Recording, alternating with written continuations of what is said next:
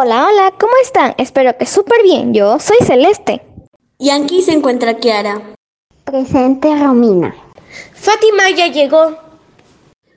Bienvenidos al primer episodio de los peruanos que dejaron huella en la historia de nuestro país. Hoy hablaremos de cómo fue el verdadero descubrimiento de Machu Picchu y su llegada a ser una de las siete maravillas del mundo actual.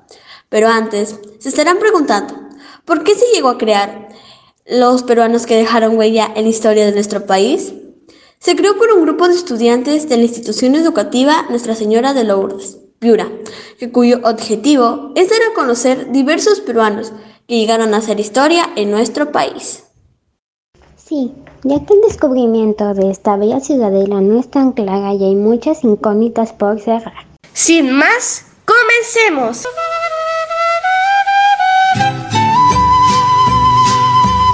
Machu Picchu es una ciudadela que se construyó durante el siglo XV y es conocida por sus sofisticadas paredes de roca seca, que combinan con gigantes bloques y la utilización de un mortero. Los inmuebles fascinantes relativas a las alineaciones astronómicas y sus vistas panorámicas. Pero, ¿qué es mortero? Bueno, el mortero es una mezcla de aglutinantes inorgánicos, agregados finos y agua y posibles aditivos que sirven para aparejar elementos de construcción tales como ladrillos, piedras, bloques de hormigón, etc. Además, se usa para rellenar los espacios que quedan entre los bloques y para el revestimiento de paredes. ¡Wow! ¡Qué interesante! O sea, que la unión de las rocas fue exacta sin la necesidad de utilizar un líquido especial. Eso sí que es interesante. Y Romina, ¿puedes contarnos un poco de la persona que descubrió esta maravilla? Claro, fue Agustín Izarraga. Fue un peruano proveniente del Cusco, quien es considerado como el descubridor oficial del complejo arqueólogo de Machu Picchu. Se sabe que en 1902 descubrió los restos de este lugar y que tuvo fallidos intentos de darlo a conocer al mundo, pues no contó con el, con el apoyo del gobierno de turno.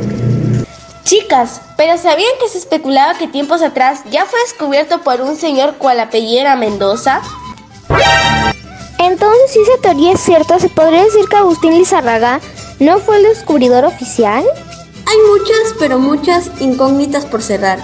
Y creo que esta es una de las más llamativas, pero parece que será para otro episodio. Estén atentos. Ahora sabremos cómo llegó a ser una de las siete maravillas del mundo actual.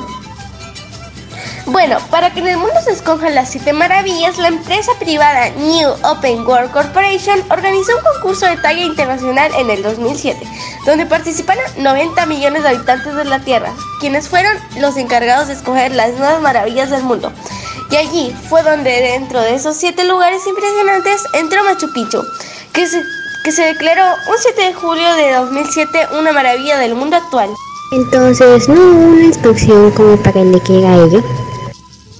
Sinceramente, yo creí que para elegir eso que es tan importante, siguieron unas reglas rigurosas porque definen las obras o arquitecturas que dan un gran impacto tanto social como económico al país donde se encuentran y también al mundo. ¿Cuál es tu opinión, Celeste? Personalmente no estoy de acuerdo ya que creo que se debió hacer una inspección para elegir las siete maravillas del mundo, no un concurso. Yo sí estoy de acuerdo, ya que fue una elección de los habitantes de la Tierra a su gusto.